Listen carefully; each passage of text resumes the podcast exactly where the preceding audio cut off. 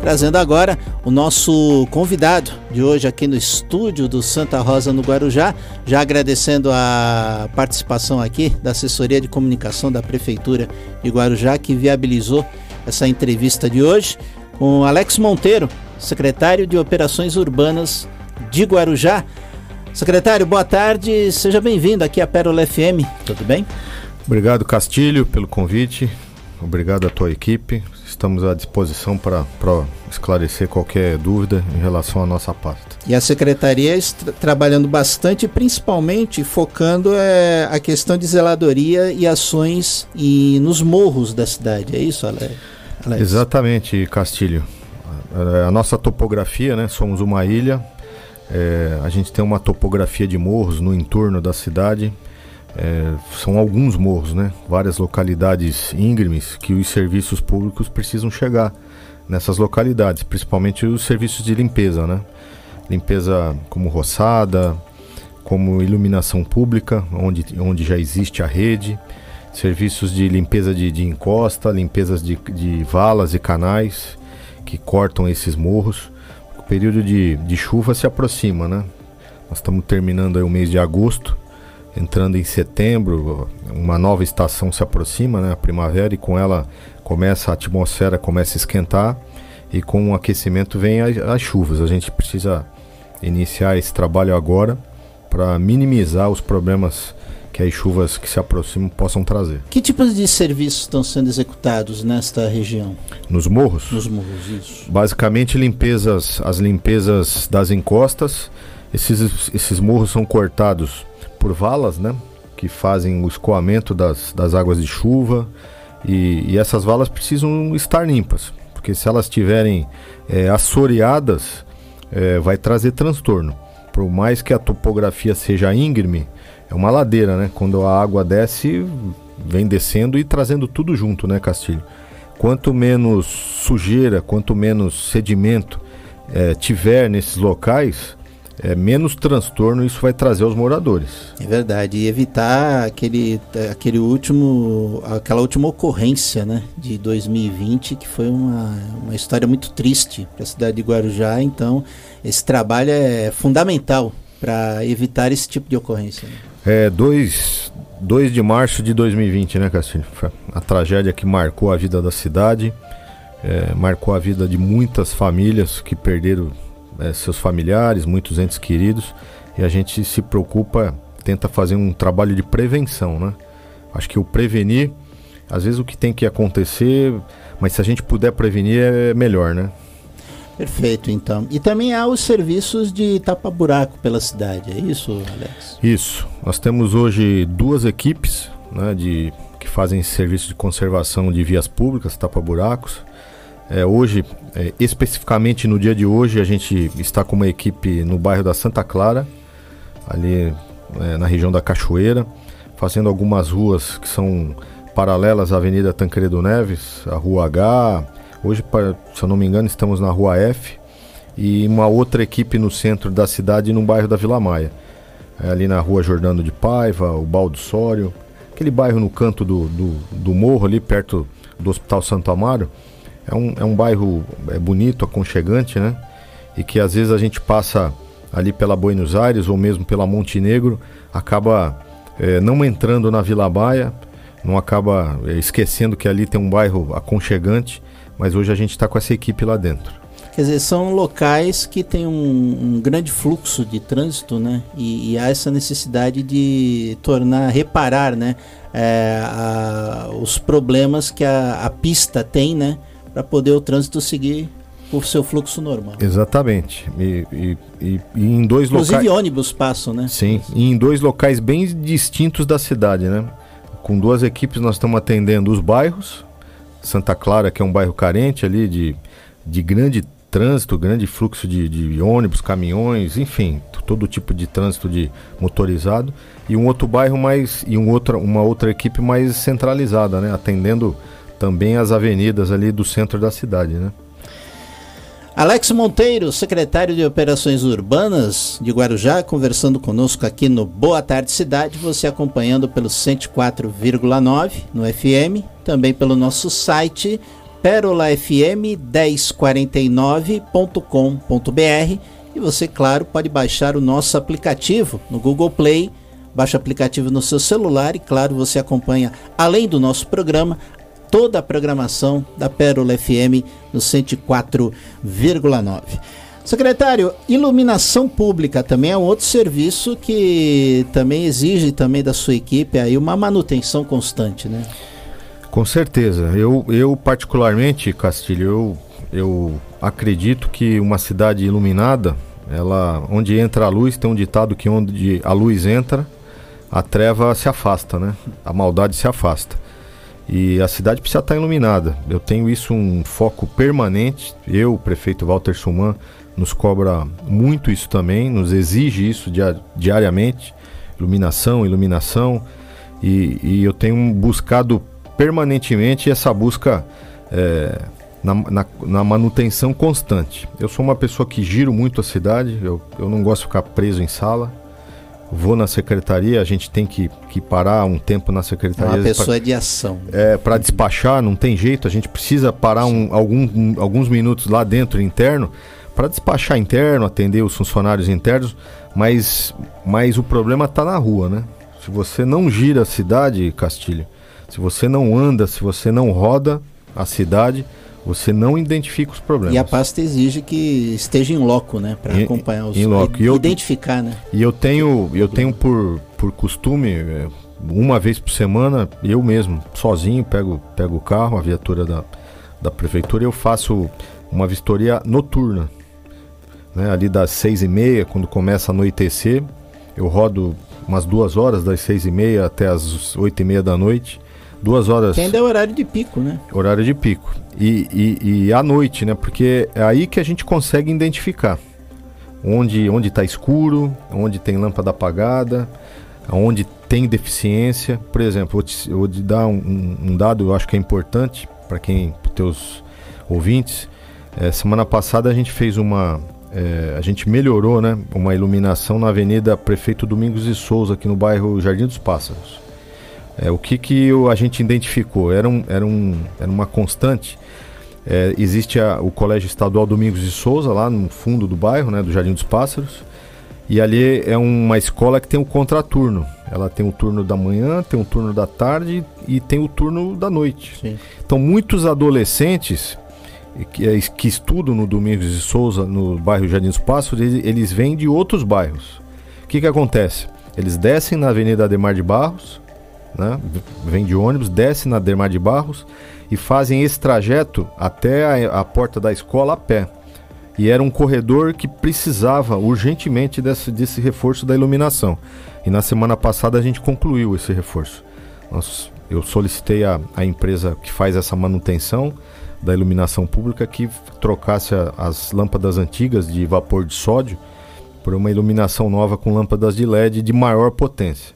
Hoje quem quem pode, quem puder trafegar ali pela Prefeito Domingos de Souza vai ver uma iluminação muito mais forte e, e, trazer essa segurança aos adolescentes, aos alunos, né? Que Ilu fazem. Iluminação é importante, né, secretário? Porque também é uma política de segurança, né? Exatamente. Do, do próprio município. É uma forma do município contribuir com essa questão de segurança pública. Não né? tenho dúvida. Você tocou num ponto, um ponto importantíssimo.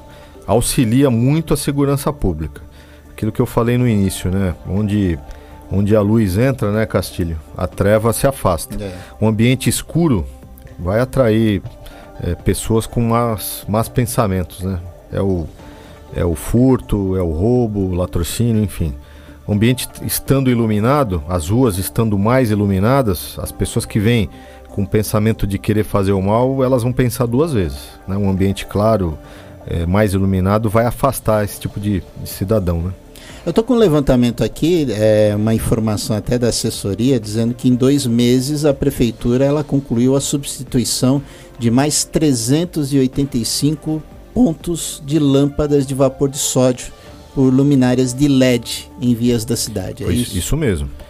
É, só para concluir essa tua informação, é, a marginal da Pessaguera, a Avenida Brigadeiro é, Aviador, eu não lembro agora, a marginal que corta toda a Vila Áurea ali, quem hum. chega no, quem chega do, Guarujá, a marginal direita, todo o lado direito. Desde a entrada ali da Avenida Presidente Vargas, cortando todo o bairro da Vila Áurea, se estendendo próximo até o viaduto do Morrinhos, ali de entrada do Morrinhos, a gente chama ali de Marginal da Peçaguera.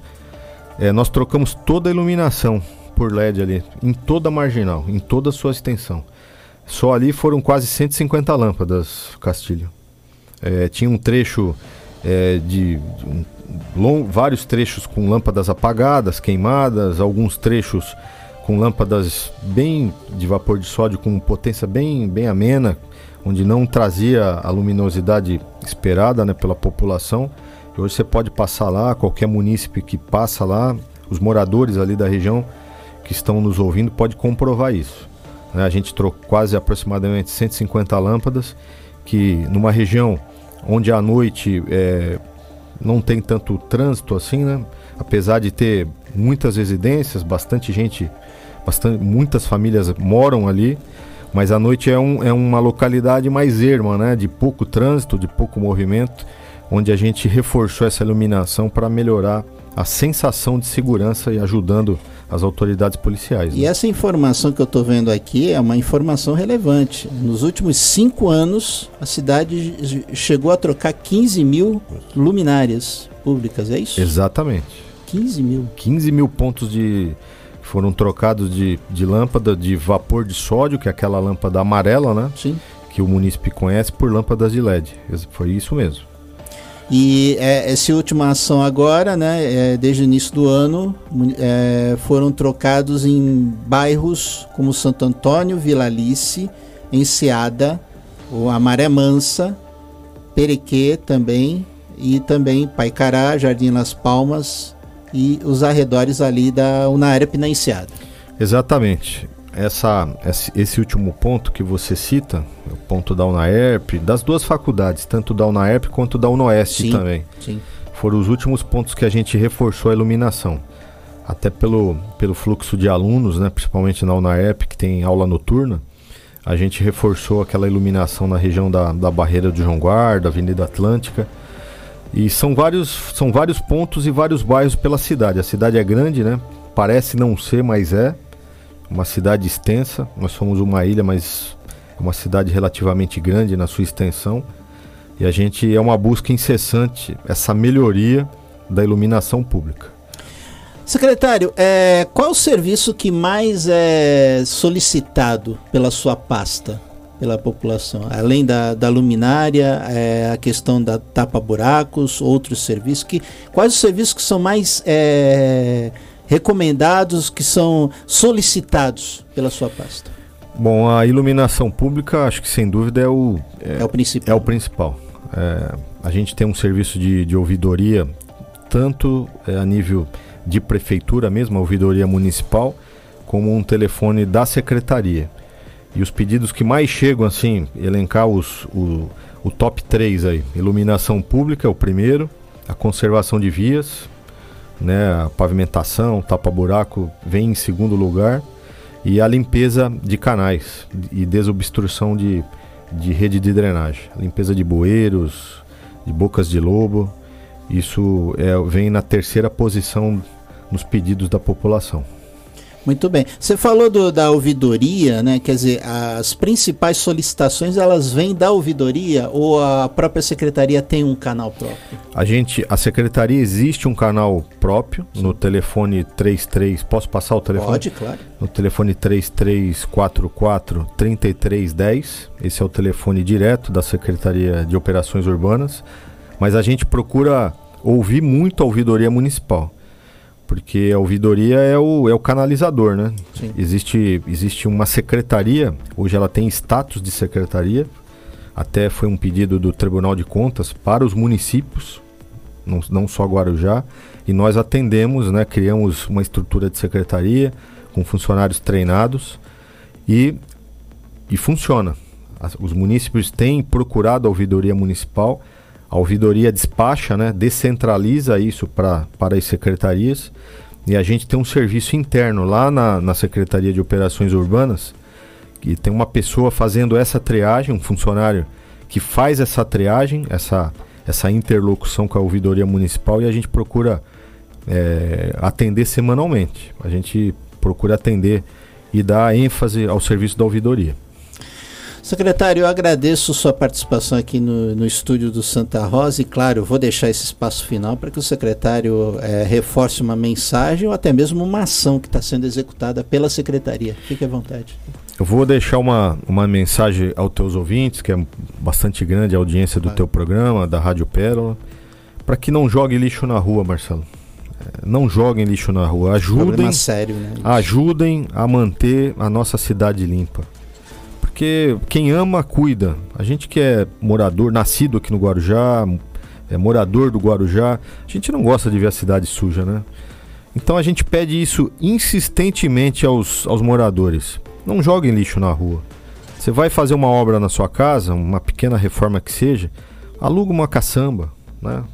Você vai é, uma reforma doméstica, um lixo, do, faça um lixo na sua, na sua calçada, construa uma lixeirinha, menor que seja, mas para comportar aquele teu lixo diário, para que esse lixo não fique depositado na calçada, para que não seja aberto no, no, período noturno por animais, enfim.